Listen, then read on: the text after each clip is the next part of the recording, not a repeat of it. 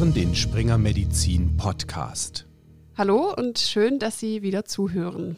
Heute erwartet Sie eine Folge mit gleich zwei Moderatorinnen und zwei Expertinnen, also geballtes Wissen. Und ich freue mich sehr, dass ich heute nicht alleine diese Folge moderiere, sondern dass Claudia mit dabei ist. Hi.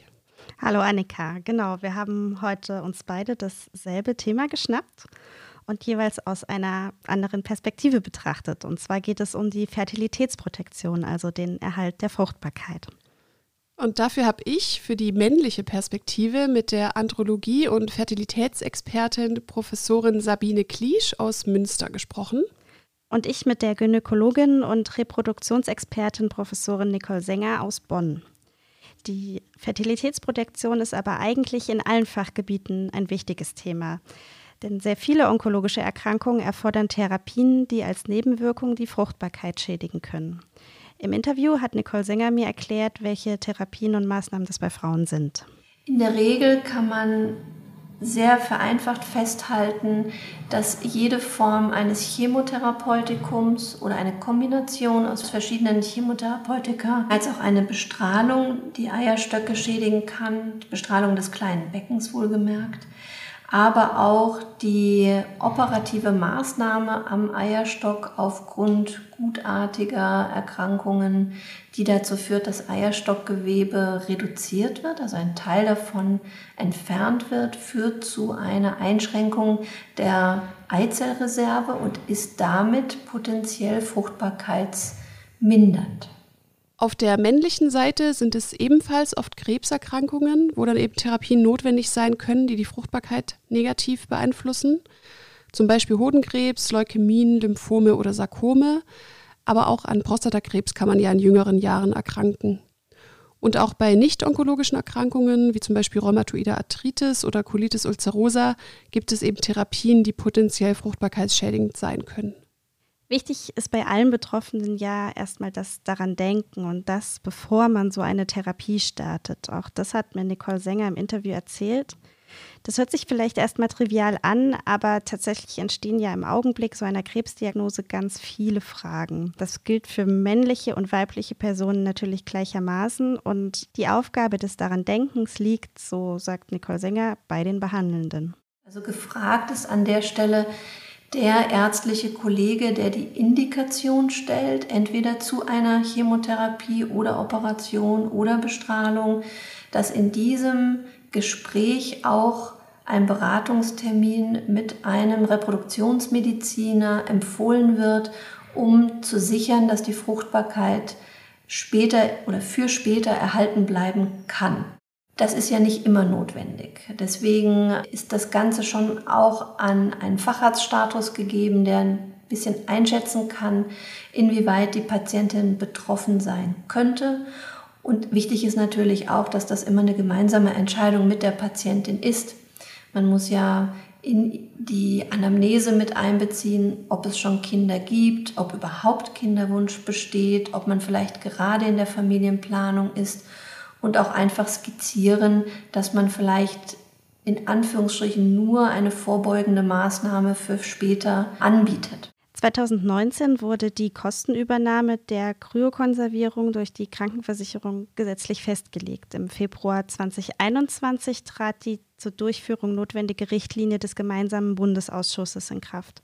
Gott sei Dank ist ja seit 2021 die Fruchtbarkeitsbehandlung, also die Präventivmaßnahme, eine Kassenleistung, sodass dieses Wissen darum sich um in, in sehr viele Selbsthilfegruppen und Patientenforen ähm, verbreiten ließ. Das heißt, die Patienten selbst haben einen besseren Wissensstand als noch vor fünf Jahren, einfach aufgrund der Tatsache, dass die Krankenkassen die Kosten mit übernehmen. Natürlich auch hier mit Ausnahmefällen, aber das ist schon ein ganz großer Pluspunkt. Vor zehn Jahren war das eine Selbstzahlerleistung und dann kam zu all der Sorge in, in diesem Konstrukt zwischen Diagnose und Wunsch nach einer späteren Schwangerschaft auch immer noch die Problematik der teuren Behandlung dazu. Das haben wir jetzt Gott sei Dank nicht mehr. Und deswegen verteilt sich diese Information, aber wir haben noch ganz viel Arbeit vor uns, das wirklich durch alle Fachrichtungen hindurch so zu setteln, dass wirklich jede Frau mit einer Diagnose behandelt wird. Und hier haben wir auf jeden Fall noch Luft nach oben, was die Möglichkeit betrifft, noch mehr Frauen beraten zu können. So sieht das auch Professorin Kliesch, dass das Thema Fertilität bei Jungen und Männern immer präsenter wird, aber komplett zufrieden ist sie noch nicht. Also es ist besser geworden, ja, weil es einfach mehr diskutiert wurde in den letzten Jahren, mehr in Publikationen präsent ist. Wir auch ein Stück weit durch die Leitlinie, die wir 2017 ja erstmals auf den Weg gebracht haben, da nochmal ein anderes Bewusstsein haben schaffen können dafür. Und weil wir auch die Möglichkeit haben, es in den Tumorzentren zu verankern, also im Prinzip mit aufzunehmen in die Leitfäden, woran muss man denken, in die, ich sage jetzt mal salopp, To-Do-Liste einfach äh, das Thema Fertilitätsprotektion mit reinzuschreiben, sodass man irgendwann halt drüber stolpert. Aber trotzdem würde ich von den aktuellen Daten, die wir so kennen, schätzen, dass noch nicht mehr als die Hälfte der Patienten aktiv angesprochen und aufgeklärt werden. Das ist zu wenig. Es ist natürlich für die Betroffenen auch schwierig, das in einer akuten Erkrankungssituation auf dem Schirm zu haben. Da stehen ja ganz andere Dinge im Vordergrund. Auch darüber habe ich mit Nicole Sänger gesprochen. Das überrollt die ein oder andere Patientin sehr, denn tatsächlich ist das ja sehr einschneidend. Nicht nur die Diagnose als solche, die einem so ein bisschen den Boden unter den Füßen und das gewohnte ja, Routineleben so ein bisschen wegreißt für den Moment. Das kommt ja alles wieder. Sondern wenn dann auch noch das Thema Kinderwunsch angesprochen wird, dann ist das schon eine sehr existenzielle Geschichte. Und ähm, ich bin froh, dass wir mittlerweile so viele Maßnahmen anbieten können, dass wir den Frauen mittlerweile in einem klassischen Routine-Setting diese Maßnahmen zur Verfügung stellen können. Dann schauen wir uns doch mal genauer an, welche Maßnahmen es da eigentlich gibt. Und so viel kann man vielleicht schon vorneweg sagen. Der Aufwand ist bei Männern deutlich geringer als bei Frauen. Ja, auf jeden Fall. Also bei Männern nach der Pubertät ist das insgesamt relativ einfach, wie mir Sabine Kliesch erklärt hat. Es müssen Spermien eingefroren werden und das gelingt im besten Fall, indem Ejakulat kryokonserviert wird. Der organisatorische Aufwand ist überschaubar und nicht vergleichbar mit dem Aufwand bei Frauen. Ich will damit nicht sagen, dass das für den Betroffenen in dem Moment einfach ist. Das ist wieder eine andere Situation natürlich. Aber äh, grundsätzlich sind die Hemmnisse, um die Fertilität abzusichern, auf männlicher Seite relativ gesehen gering. Im besten Fall sind dann genug funktionierende Spermien für eine spätere Befruchtung gesichert. Du meinst im besten Fall, was sind denn dann schwierige Fälle? Die ähm, Spermienqualität muss einerseits natürlich gut sein. Das wird aber bei der Aufbereitung des Ejakulats analysiert. Das heißt, schauen, wie viel Spermien sind drin, wie sind die beweglich, wie sehen die aus, sodass man halt auch weiß, was man für eine Qualität dort hat. Und durch das Einfrieren muss man wissen, verliert man auf lange Sicht ungefähr 50 Prozent der Spermien durch das dann spätere Wiederauftauen vor der Verwendung. Und das muss man im Hinterkopf haben. Und dann kann man auch abschätzen, wie gut ist die Samenprobe von ihrer Qualität für das Einfrieren und die spätere Verwendung. Und brauche ich vielleicht mehr als eine Samenprobe, um ein Kryodepot, ähm, was dann ja dauerhaft gelagert werden soll, anzulegen. Und ich sage mal, 80 Prozent der Patienten kommen mit ein bis zwei Samenproben dann aus und haben dann normalerweise ein gutes Depot. Selten ist es so, dass die Patienten auch ein zweites oder ein drittes Mal kommen müssen, damit das dann halt auch von der Qualität so ist, dass sie es später wirklich auch guten Gewissens mit Aussicht auf Erfolg nutzen können. Das ist die einfachste Variante. Leider haben wir auch einen gewissen Prozentsatz an Patienten. Das hängt von den Grunderkrankungen ab, ein bisschen und von der Vorgeschichte der Patienten, wo wir keine Samenfäden dann in der Samenprobe finden. Also das nennt man dann eine Azoospermie, das Fehlen von Samenzellen. Oder was es auch gibt, dass gar kein Ejakulat gewonnen werden kann durch die Erkrankung beispielsweise der Transportweg gestört wird ähm, und deswegen kein normaler Samenerguss mehr stattfindet beispielsweise.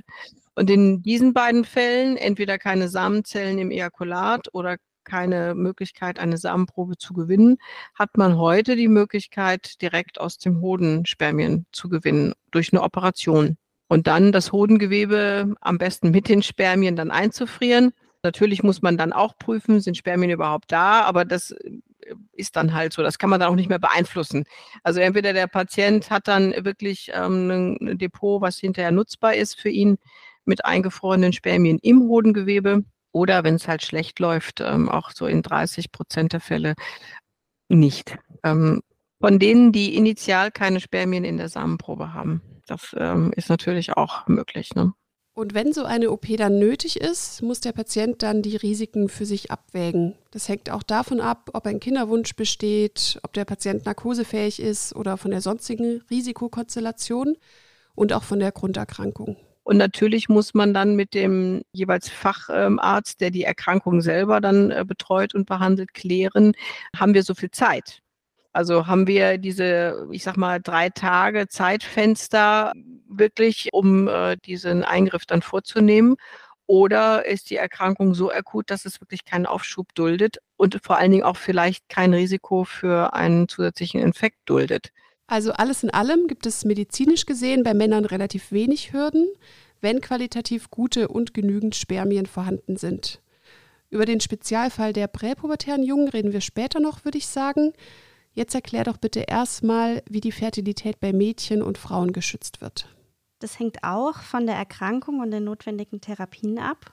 Was mich wirklich beeindruckt hat, war, wie schnell die Terminvergabe zur Beratung funktioniert. Und zwar innerhalb von 24 Stunden, also zumindest in dem Reproduktionsmedizinischen Zentrum in Bonn, in dem Nicole Sänger arbeitet. Und das hat auch einen guten Grund, dass alles so schnell geht wie möglich. Es gibt Erkrankungen, da wird uns ein Dreitages-Slot gegeben. Dann kann man letzten Endes keine Eizellen stimulieren, denn dafür brauchen wir 14 Tage im Schnitt. Und äh, dann werden wir anbieten, das Eierstockgewebe zu entfernen. Es gibt aber auch, wie zum Beispiel bei einer Stammzelltransplantation, wo der Spender noch gefunden werden muss, da haben wir ein bisschen länger Zeit, es können auch mal vier Wochen sein. Dann kann man entweder beide Interventionen gemeinsam anbieten oder man stimuliert in ein, zwei vielleicht auch drei Zyklen, um eben mehr Eizellen zu gewinnen. Das ist ja dann wirklich super viel auf einmal. Krebstherapien, die Hormontherapie. Entsteht dadurch nicht auch eine zusätzliche Drucksituation bei den Patientinnen? Ja, auch das habe ich Sie gefragt. Ich glaube, das Problem ist eher der Druck der vielen Termine. Denn Sie bekommen ja mit einer onkologischen Diagnose auch Vorsorgetermine oder Staging-Termine, dass man eben mehrere Dinge untersucht, bevor man dann die Therapie schlussendlich festlegt. Das heißt, da kommen mehrere Interventionen, die terminiert werden müssen, aufeinander. Und wenn wir dann zeitgleich auch noch eine Fruchtbarkeitsbehandlung machen, dann müssen die Patienten mehrfach am Zentrum vorstellig werden. Und das alles zeitlich unter einen Hut zu bringen, das ist schwierig. Ja, das, äh, man hat so das Gefühl, dass quasi die Medizin den, den täglichen Ablauf bestimmt und den Lied übernimmt, dass man eben selbst nur noch von Termin zu Termin reist. Ich glaube, das ist der Druck, der natürlich in Kombination mit den Sorgen und auch der Angst, die damit verbunden sind, generell in der Situation es einfach schwierig machen. Aber wir wissen natürlich um solche Sachen und wir können sehr flexibel planen und dementsprechend auch auf die Bedürfnisse und auch die Wünsche der Patienten eingehen. Also je nach Erkrankung, Zustand der Patientin und Zeitfenster ergeben sich jetzt mehrere Möglichkeiten. Wir können zum Beispiel im Vorfeld einer Therapie Eizellen stimulieren und diese entnehmen und dann einfrieren, damit sie später mal mithilfe der künstlichen Befruchtung befruchtet werden können und dann eben über einen Embryo-Rücktransfer in eine Schwangerschaft münden. Wir können aber auch eine Operation machen und einen Teil des Eierstocks entfernen. Dieses Gewebe wird aufbereitet und dann in kleinen Stücken ebenfalls eingefroren. Wir können einen medikamentösen Schutz anbieten, sodass man quasi den Eierstock in den Dornröschenschlaf versetzt, so ein bisschen wie zur Zeit der Wechseljahre und damit die Blutversorgung auch etwas drosselt und die Eizellreifung drosselt. Und wir können das Ganze natürlich auch in einer Kombination anbieten. Das ist immer ein bisschen individuell zu sehen, kommt auf die Patientin an, kommt das Alter an und vor allen Dingen ganz wichtig, wie viel Zeit wir haben, bis die Therapie startet. Also hier ist ein enges Miteinander zwischen dem Onkologen oder Operateur oder Radiologen und uns als Reproduktionsmedizin zu sehen und zu befürworten. Also erstmal klingt das ja alles jetzt relativ gut, aber es gibt leider ja immer noch Versorgungslücken und das betrifft vor allem Jungen und aber auch Mädchen. Genau, also bei Mädchen, bei denen die Regelblutung noch nicht eingesetzt hat, ist eine Eizellstimulation nicht möglich. Hier müssten wir Eierstockgewebe einfrieren. Das hat dem GBA äh, als Ergebnis an Geburten, die es bislang gibt aus dieser Situation heraus, aber nicht ausgereicht in der Evidenzlage, also der Belastbarkeit der Studiendaten, sodass sie die Mädchen vor der Pubertät ausgenommen haben in der Finanzierung. Und das Einfrieren von Eierstockgewebe ist die einzige Option, die wir für diese Patientengruppe haben. Es mangelt also an der Datenlage, speziell bei Mädchen vor der ersten Regelblutung. Und danach ist die Datenlage dann besser? Ja, genau. Deswegen ist es ja auch für Frauen seit diesem Jahr in den Leistungskatalog mit aufgenommen worden. Ein wichtiger Punkt, den man hier nicht vergessen darf, beim Wiedereinsetzen des Gewebes könnte es ja passieren, dass auch maligne Zellen wieder transplantiert werden. Man muss also hier Risiken und Nutzen sorgfältig gegeneinander abwägen. Mhm. Dann sprechen wir doch noch zu den Jungen vor der Pubertät. Das habe ich auch mit Sabine Kliesch besprochen. Bei diesen kann man nämlich keine Spermien einfrieren. Weil die Jungs eben noch nicht durch die Pubertätsentwicklung durch sind, arbeitet der Hoden noch nicht richtig und es sind keine Samenzellen vorhanden. Aktuell gibt es noch keine Methode, die etabliert ist, wie man diesen Kindern später eine Vaterschaft ermöglichen könnte.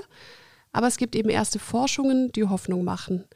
Und die Erkenntnisse einer Meilenstein-Publikation hat Sabine Kliesch zusammengefasst.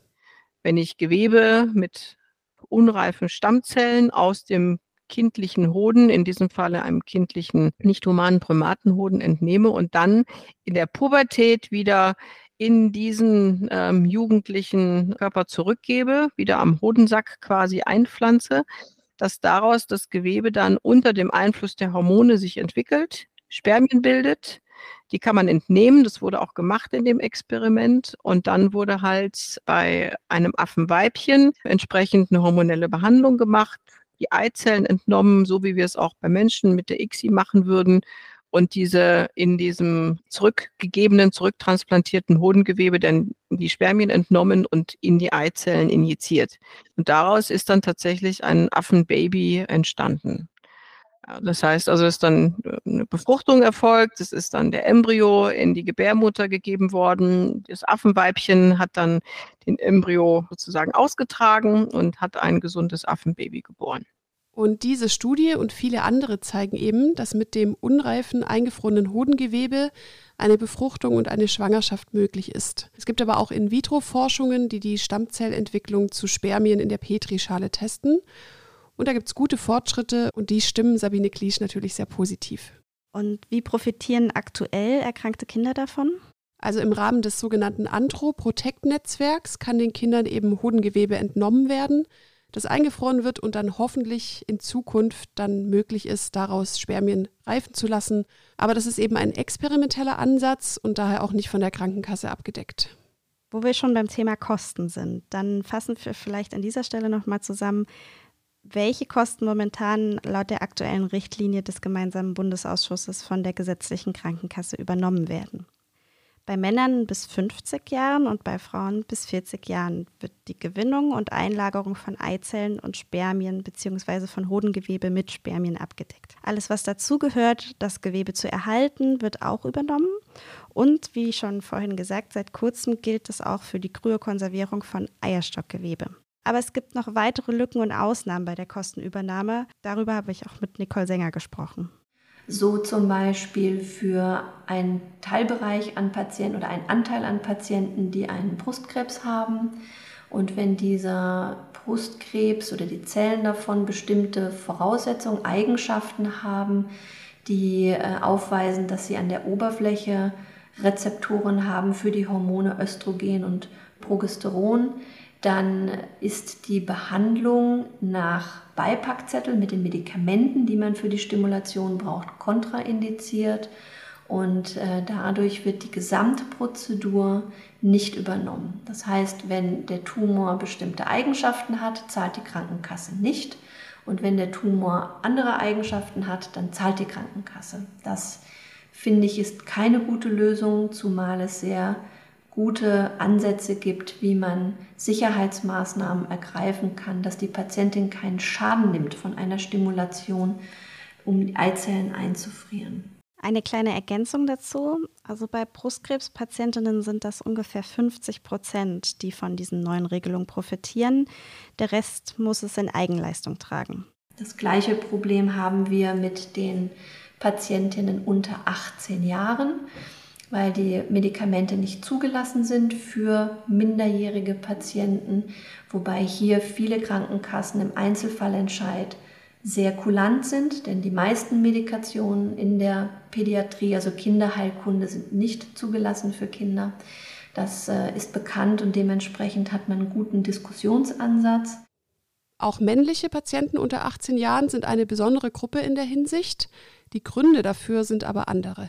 Die Richtlinie sagt ganz klar, und das ist aufgrund ähm, auch der dahinterliegenden Probleme sehr wertvoll, im Prinzip in dem Moment, wo der Jugendliche in der Pubertät ist und erfassen kann, worum es geht, wird die Kryokonservierung übernommen. Wir haben trotzdem das Problem, dass eigentlich formal die Eltern dafür nicht unterschreiben dürften, laut des Transplantationsgesetzes, weil diese Samenzellen, die da eingefroren werden von einem Jugendlichen, ja im späteren Erwachsenenalter auf eine andere Person, nämlich dann die Partnerin, übertragen werden in die Eizelle hinein. Und das fällt eigentlich unter das Transplantationsgesetz und ist eine heterologe Transplantation dann quasi. Und eigentlich darf da nicht der Erziehungsberechtigte für den äh, Jugendlichen entscheiden. Eine völlig, völlig abstruse Situation, weil natürlich der erwachsene Mann dann später mit seinen Samenzellen erstens machen kann, was er will, in Anführungsstrichen. Und zweitens natürlich, bevor es zur ICSI kommt, selber nochmal unterschreibt. Er muss ja einwilligen, dass eine Befruchtungsbehandlung gemacht wird. Also da muss einfach dieses, dieses, dieses etwas schräge Konstrukt mit dem Transplantationsgesetz für den Jugendlichen, das muss irgendwie gelöst werden. Wir lösen es so, dass wir die Jugendlichen einfach mit unterschreiben lassen. Das ist ja möglich. Ein Jugendlicher, der die Aufklärung versteht, dass er was einfrieren lässt für seine eigene Fruchtbarkeit später, das ist im Prinzip ab 14 Jahren grundsätzlich möglich über den Daumen so. Aber das ist schon so ein bisschen eine gesetzgeberische Besonderheit, sagen wir es mal so. Bleiben wir doch mal noch bei der anschließenden Kinderwunschbehandlung. Also wenn die Krebserkrankung überstanden ist und ein Kinderwunsch besteht, wie geht es denn dann weiter? Wie ist das Vorgehen bei Frauen? Auch das ist wieder ganz individuell abhängig von der Erkrankung und der Situation. Das kommt ein bisschen darauf an, wie lange die initiale Therapie, also keimzellschädigende Therapie vorbei ist. Natürlich gehört zu jeder onkologischen Diagnose auch eine Nachsorge.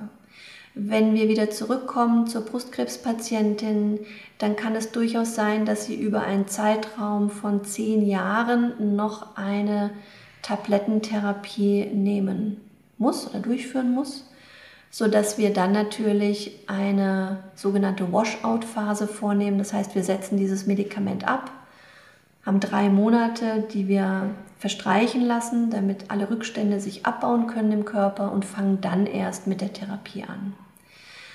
Ähm, es ist natürlich immer die Gesamtkonstellation auch hier zu sehen, aber das hat man bei jeder Kinderwunschpatientin. Der allgemeine Gesundheitszustand, sind die Vorsorgeuntersuchungen in Ordnung, sind die Nachsorgeuntersuchungen in Ordnung, ist der Impfstatus in Ordnung, ist das Spermiogramm okay. Das ähm, hat man aber generell bei Kinderwunschbehandlungen. Also der technische Vorgang der künstlichen Befruchtung ist dann analog wie bei anderen Kinderwunschbehandlungen auch. Mhm.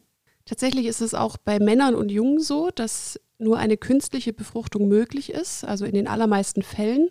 Das hat mir auch Sabine Kliesch nochmal erklärt. Das ist etwas, muss man natürlich erklären dem Patienten, das kann er nicht wissen, dass die eingefrorenen Spermien, ich sag mal zu 98 Prozent, eigentlich dann ausschließlich für eine künstliche Befruchtung, und zwar die aufwendigste Form, die sogenannte intrazytoplasmatische Spermieninjektion, also ein Spermium hinein in eine befruchtungsfähige Eizelle, dass die dann halt zur Anwendung kommt. Und wenn äh, die Spermien entsprechend da sind, dann sind die Chancen genauso gut, als wenn ich das mit frischen Spermien mache aus dem Ejakulat. Also da hat der Patient durch das Einfrieren grundsätzlich erstmal keinen Nachteil. Also fassen wir nochmal zusammen. Es gibt noch keine Lösung, die jeden Individualfall abdeckt. Und auch strukturell gibt es noch Verbesserungsbedarf, zum Beispiel beim Thema Abrechnung. Ein weiterer Faktor ist, dass die meiste, der meiste Fertilitätserhalt an den Universitäten praktiziert wird. Darüber gibt es gute Daten, die das belegen.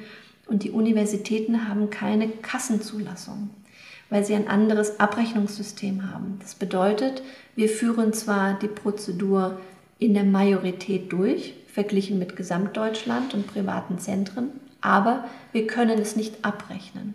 Und das führt natürlich zu einem hohen Konfliktpotenzial, weil das sehr schwierig ist für die Patienten zu verstehen, warum wir das nicht dürfen. Und das bedingt ja auch die gesamte Lagerung über viele Jahre hinweg, die wir nicht abrechnen dürfen. Und dafür ist bisher keine Lösung gefunden. Das äh, Bundesgesundheitsministerium ist sehr an einer Lösung interessiert und arbeitet auch daran, aber das tut es jetzt schon seit anderthalb Jahren und ich sehe ehrlich gesagt keine Lösung in Sicht, sodass es insgesamt ein positiver Gesetzesentwurf oder Gesetzes, ein positives Gesetz war, aber es so ein bisschen stellenweise vorbeischießt an dem, was es eigentlich bewirken sollte. Und eben ein Teil der Patienten profitiert, das ist toll, besser als gar nichts, aber ein Großteil profitiert nicht. Und wir haben dadurch natürlich, wenn wir direkt am Patienten arbeiten oder an der Patientin arbeiten, sehr, sehr, sehr viel Erklärungsnot und Erklärungsbedarf, weil das natürlich nicht verständlich ist für einen Patienten. Und das kann ich nachvollziehen. Dann hoffen wir mal, dass sich hier einiges ändert und es bald angepasst wird. Worüber wir jetzt noch gar nicht gesprochen haben, sind zum Beispiel angeborene Erkrankungen, die auch zu einem Fertilitätsverlust führen können. Die sind zum Beispiel auch nicht in der Richtlinie abgedeckt. Frau Kliesch hat auf meine Nachfrage, warum das denn so ist, gemeint, dass der Gesetzgeber die einfach nicht auf dem Schirm hatte und da nicht dran gedacht hat. Ah, okay, also ich sehe, da gibt es noch Nachhol- und Verbesserungsbedarf. Mal schauen, was sich da noch tut in nächster Zeit. Was sich aber unabhängig von den Gesetzen ja heute schon ändern kann, ist das Bewusstsein für das Thema. Daran arbeiten unsere beiden Expertinnen in ihren jeweiligen Netzwerken ja auch schon ganz intensiv. Zum Abschluss hören wir sie beide nochmal mit einem kleinen O-Ton-Fazit. Wir sind sehr emsig unterwegs, auch auf den Kongressen, die nicht gynäkologisch sind, über unser Projekt und über den Fertilitätserhalt zu referieren und zu sprechen. Aber wir haben einen sehr großen Auftrag damit angenommen und ähm, es macht wahnsinnig viel Spaß, aber es ist sehr viel Luft noch nach oben. Also tatsächlich helfen uns die Patientenverbände, die einfach auch die Informationen weitergeben. Und wir haben nicht selten doch Patienten vor uns sitzen, die den Weg über die Informationen aus dem Internet zu uns gefunden haben und nicht unbedingt über den Behandler. Also Fruchtbarkeit ist auch heute noch was, da wird nicht so gerne drüber gesprochen. Und in der Akutphase, wo dann ja auch ganz viel manchmal dann zu organisieren ist, zu erklären ist, da fallen diese Dinge dann hinten runter, die dann ja erst nach der Behandlung erst wieder eine Rolle spielen. Und da er, erwarte ich einfach, dass wir es da hinkriegen, dass dann man das ähm, besser auf dem, auf dem Radar hat und dann die Patienten auch den Zugang haben zu einer fachlich korrekten Beratung dass das nicht so abgefrühstückt wird, so nach dem Motto, naja, sie könnten einfrieren, aber eigentlich brauchen sie es nicht, das ist dann so, wo man dann die Patienten dann zwei Jahre später sieht, dann sitzen sie vor einem und sagen, ähm, ja, ich hätte jetzt gerne Kinder und mein Urologe hat gesagt, meine Samenprobe ist jetzt aber so schlecht, dass das wahrscheinlich schwierig wird oder nicht geht. Und dann fragen wir, warum, warum ist das damals, als sie die Erkrankung XY hatten, nicht angesprochen worden? Oder ist es nicht angesprochen worden? Sagten sie, naja, eigentlich nicht so richtig. Mir wurde zwar gesagt, ich kann was einfrieren, aber das wäre jetzt irgendwie auch alles ganz kompliziert oder wird zu lange dauern oder wie auch immer. Und dann denke ich mir, oh, das geht besser. Ja, das geht wirklich besser und ähm, ich glaube, da muss man einfach aufklären, aufklären, aufklären. Grundsätzlich ist das kein Hexenwerk. Seit die Kosten übernommen werden, läuft es immer besser. Also der Ball ist ins Rollen gekommen. Ja, und ich denke, es dauert jetzt einfach seine Zeit, bis er komplett ausgerollt ist. Aber da haben wir noch ein bisschen Arbeit vor uns. Ja, vielleicht kannst du, Claudia, am Ende noch einmal erklären, was es mit dem Ferti-Protect-Netzwerk genau auf sich hat. Das Andro-Protect-Netzwerk haben wir ja schon erklärt. Genau, das Ferti-Protect-Netzwerk hat ja eher die gesamte Fertilitätsprotektion bei Frauen im Blick, also nicht nur speziell Kinder. Das ist ein Netzwerk aus über 150 reproduktionsmedizinischen Zentren im deutschsprachigen Raum, die Fertilitätserhalt anbieten und auch dokumentieren. Grundsätzlich sind die für jeden ansprechbar, also für Patientinnen als auch für Behandelnde. Auf deren Webseite kann man zum Beispiel ein passendes Zentrum in der Nähe finden oder, das betrifft jetzt vor allem Ärztinnen und Ärzte, Informationsmaterial finden, Publikationen, Verfahrensanweisungen oder zum Beispiel auch Broschüren für Kinder. Ferti und Androprotect haben wir jeweils auch in den Shownotes verlinkt. Ja, danke dir. Unsere Linksammlung ist diesmal auch sehr umfassend. Sie finden wirklich gut aufgearbeitete Übersichtsartikel zur Fertilitätsprotektion und auch zur Kostenübernahme und auch die Links zu den Leitlinien. Ja, und damit sind wir fertig, oder Claudia? Genau. Bei dir steht dann jetzt auch bald das nächste Interview an zum Thema Schwindel. Genau, da bin ich schon ganz gespannt. Da reden wir mit einem Experten über die hausärztliche Perspektive zum Thema Schwindel. Da bin ich auch schon gespannt, was er erzählt. Ja, ich auch. Schön, dann hoffen wir, dass Sie, liebe Hörerinnen und Hörer, dann in der nächsten Folge auch wieder dabei sind. Und dann eine gute Zeit bis dahin und tschüss. Danke fürs Zuhören. Und von mir auch vielen Dank und bis zur nächsten Folge. Die in diesem Podcast vermittelten Inhalte unterliegen dem wissenschaftlichen Wandel des Faches und erheben nicht den Anspruch auf Vollständigkeit. Sie können weder als Grundlage für eine Diagnosestellung noch für den Beginn, die Änderung oder die Beendigung der Therapie einer Erkrankung herangezogen werden. Sie ersetzen in keinem Fall eine persönliche ärztliche Beratung